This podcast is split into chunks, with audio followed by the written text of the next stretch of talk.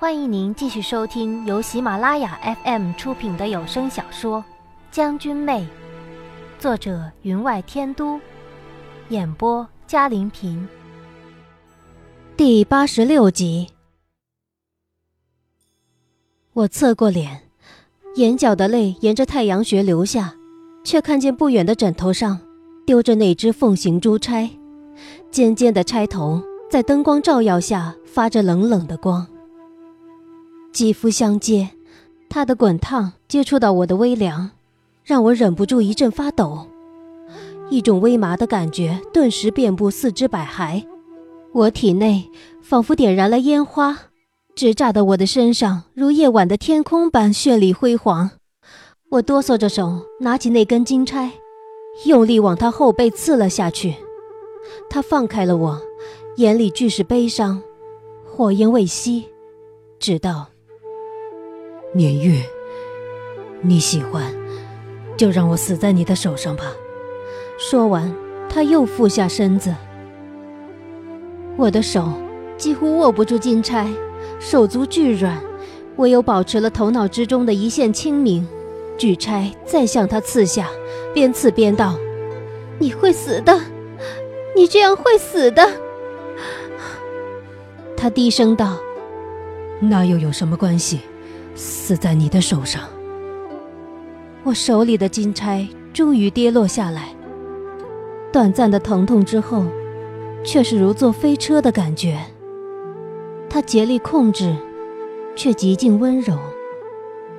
我感觉眼泪不停的流，可流泪之际，却感觉到从未有过的幸福，仿佛融在一起的两个泥人打碎了，搅成泥浆。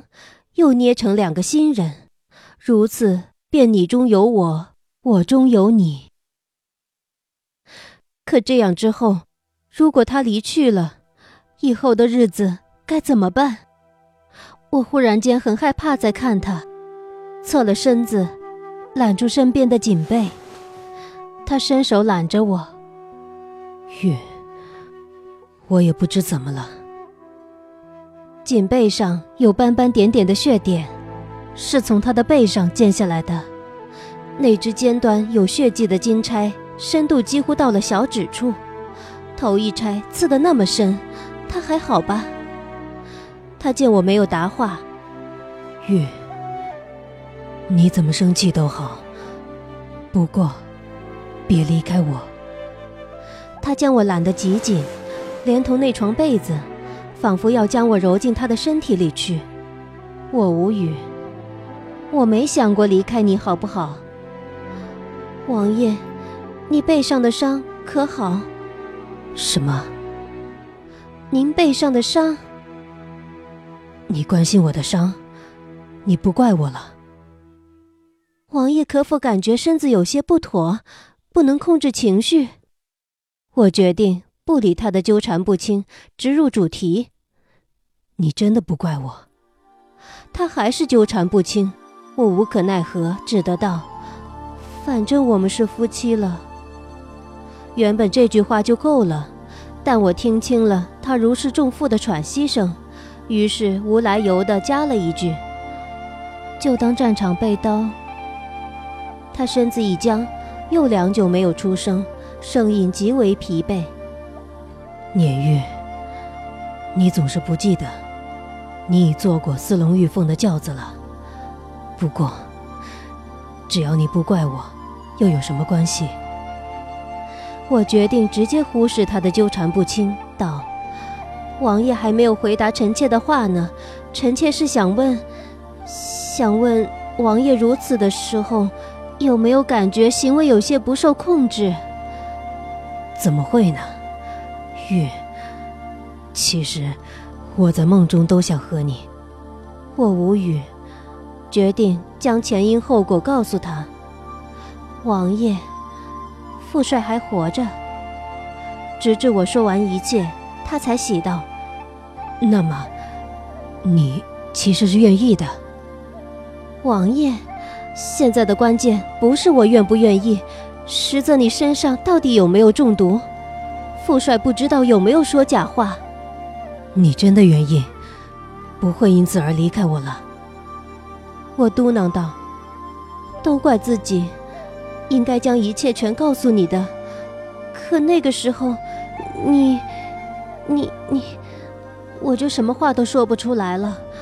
这可怎么办才好？”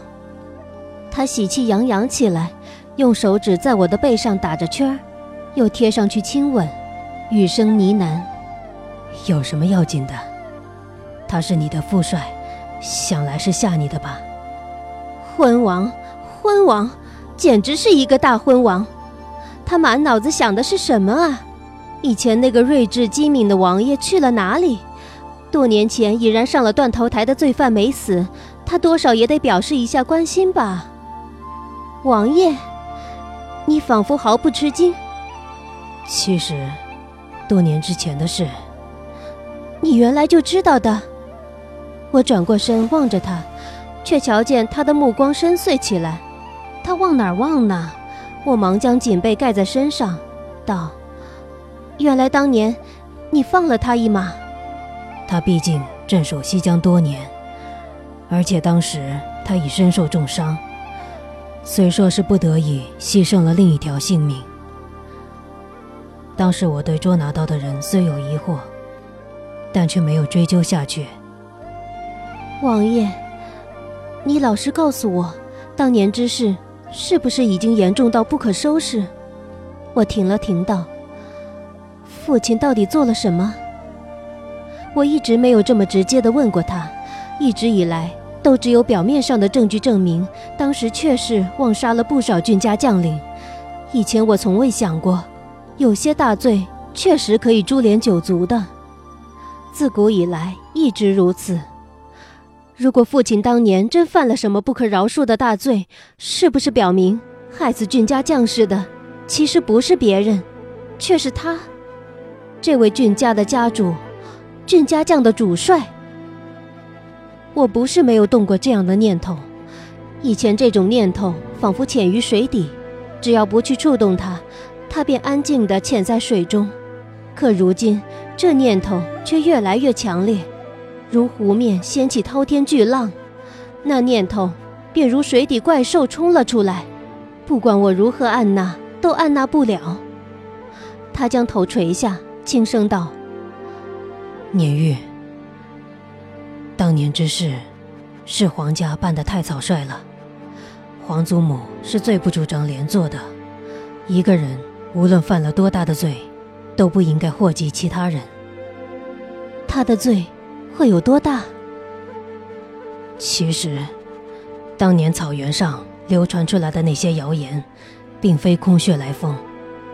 那些谣言，为什么我就从未相信过那些谣言？父帅当年当真做过那些事？我虽然反问他，可心底却已明白，当年的父亲我不懂不明，今天的父亲，我依旧不懂不明。绣有鸳鸯戏水图案的大红锦被上，碧青的水纹围绕五色的鸳鸯，微微而动。这样的祥和温暖，可持续几时？睡吧，有什么事明日再说，好吗？他不愿意再就这个话题讨论下去，将手伸了过来，抱住了我。我回头望着他，却发现他眉头微微的皱了皱。不禁反握了他的手，王爷，怎么了？他展颜一笑，月，我不喜欢你叫我王爷，叫我商好吗？私底下，我只愿和你做一对平凡的夫妻。他那一笑，室内仿佛开了满室的桃花，耀得人满眼生辉。原本有些冷峻的面孔，增添了一些柔媚。让我发现，他的额角居然长有短短的绒毛，仿佛婴儿一般，让他整张面孔触手而温。他眼眸里的专注让我有些脸红，这简直是赤裸裸的诱惑啊！一想起这词儿，我想起我真是赤裸裸的，不由得一举手拉过颈背，将脸藏入了被里。隔了良久。我才拉开被子往外看，却见他嘴角含了浅笑，望着我，好整以暇，心满意足。您正在收听的是由喜马拉雅 FM 出品的《将军妹》。我在想，我夏侯商是几时修来的福分，能娶到你？他道：“你知道吗？你是一个握于手中，便不想再松开手的人。有许多次，我看见你躺在床上，就想，你如果真的走了。”我该怎么办？那么多年，我都没有认真想过这个问题。反正，按照皇祖母的要求便好了，能让母妃开心些就好了。父皇能将我放在眼里就好了。他们如果离我而去，我虽然会伤心，却没有这样的感觉，仿佛整个人被挖出了一块。不知道用什么来填补。年玉，你是不是会笑我？我当然会笑的，可我只感觉眼角发酸。我不由也想，如果他不在了，我能怎么办？还能像以前一样偷鸡摸狗、纵马江湖、以翠红楼？怕的是，我眼里的整个天空都会变成灰色。人生如此，生不如死。我忽然间极为害怕。尝试过他这样的温柔之后，我还怎么能放手？我向他那边移了移，裹着被子挤到他的怀里，将头在他的胸前蹭了蹭，只觉这一瞬间可以天长地久便好了。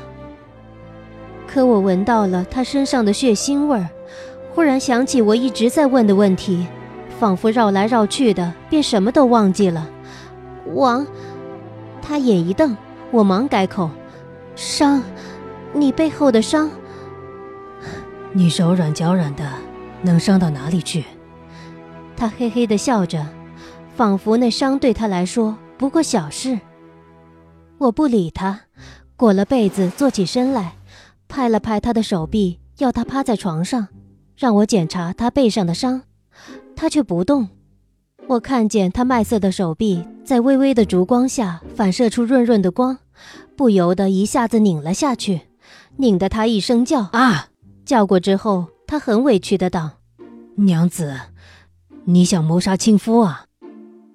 身上虽然裹了被子，我也不由打了个寒战，感觉手臂上的汗毛连同鸡皮疙瘩全都立了起来。此等小儿女之间的打情骂俏，要多适应才好，要不然吃饭的时候他来这么一手，吃下的佳肴恐怕全都会吐出去，岂不浪费粮食？我一边默默地念叨着，一边将他推得侧躺，仔细看了看他的背部，只见背部如一个马蜂窝，深深浅浅的伤口不下十几个，不过还好，除了第一个较深之外。其他的都较浅，而有些他撕碎的绸缎织锦，被他压在身下，月白的织锦上便染上了大片大片的血迹。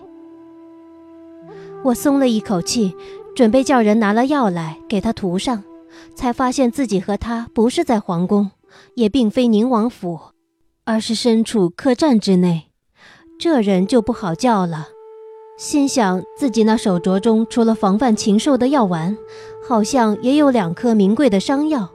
于是道：“伤，我去拿那镯子过来。那镯子里仿佛有药。”一连叫了两声，我都没有听到他的答话。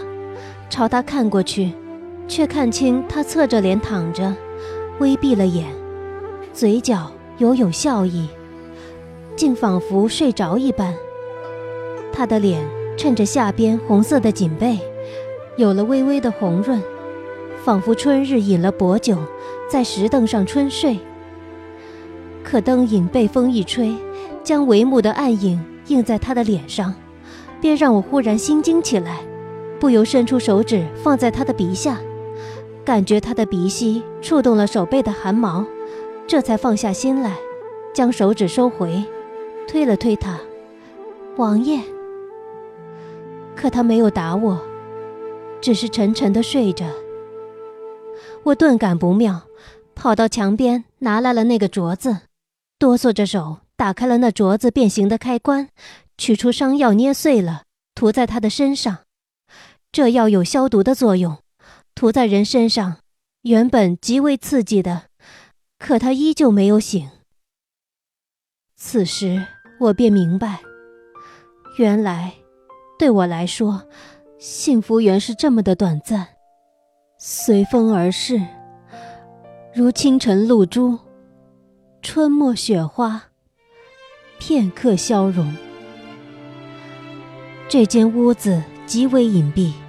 空气之中有淡淡的紫荆花味儿，像是开门之时，那熊掌上的紫荆花香味儿飘进了屋子。除此之外，便是我涂在他身上的药味儿，以及两个人刚刚的幸福的味道了。锦被上，鸳鸯交手而眠，翠被尚暖，可沉沉的躺在床上的那人，还会醒来吗？还会像刚才那样？浅浅而笑。那一瞬间，仿佛室内桃花盛开。我没有再去推他，只是裹了被子，将地上撕碎的衣服一一拾起。娇绡红纱，织锦玉带，触手柔软。可为何却是这样的冰，这样的冷？也许，他真的只是睡着了。我一回头，他便会倚在床上，向我浅浅的笑。可我回头，他依旧沉沉而睡，面容被背巾染成了淡淡的粉红，仿佛春日妖娆的桃花，相思入骨。果然会给人带来入骨的相思。我走到大樟木箱子边，掀起盖子，将满手染了血迹的残片织锦放入箱内，拿出两套衣服，对镜而装。等自己收拾好了，又走了过去，想帮他穿上衣服，就像以前他对我一样。世道轮回，报应不爽，这样的日子，终于轮到我了。望着他沉沉的面容。仿佛时光便在此时凝住，我才感觉到那种彻骨的痛，竟仿佛比中毒时还要痛。而这种日子，他每天都过着，竟过了那么长的时间。我想，他生命的消耗，恐怕一部分原因是因为如此吧。世间所有的毒，都毒不过控制人心。父亲，果真是一个极能看透人心的人。我缓缓将他扶起，一只袖子一只袖子的为他穿上衣服。他的身体很沉，却绵软，仿佛散着馨香。原是饱满的肌肉，却有些陷了下去，皮肤下隐隐可摸得到肋骨，腰却更细了。那么威武雄壮的身体。如今衣衫穿上，却塞得下一只拳头。记得那年大败西夷军队，朝廷特地赐了两件黄金战甲，以表彰年轻将领。我与夏侯商一人一件。此战甲以金线绕成环形，环环相扣，整个铠甲倒是金光耀眼，穿在身上向下面将领训话，倒可以耀得人眼生花，让人产生。如果我们的首领被人一箭射中了铠甲照不到的地方，如果我们不得已树倒猢狲散了，倒可以每人拿一片甲片回家种田。此等富贵耀眼之物，如在战场上穿着，自是中箭的目标。可那样式实在是让人喜欢，于是这黄金战甲一到手上，我便迫不及待地回营试穿。一穿之下。却发现这战甲大的居然可以装下两个我。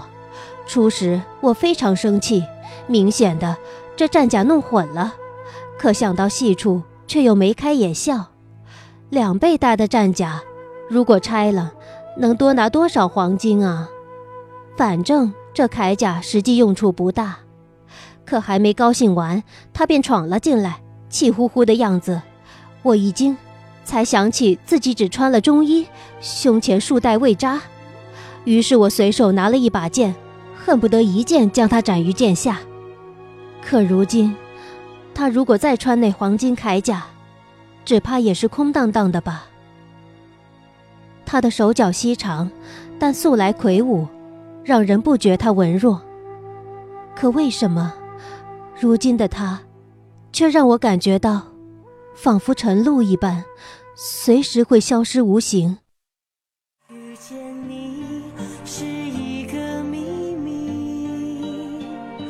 众朋友，本集的将军妹就播讲到这里，感谢您的收听，更多精彩有声书尽在喜马拉雅。哪怕为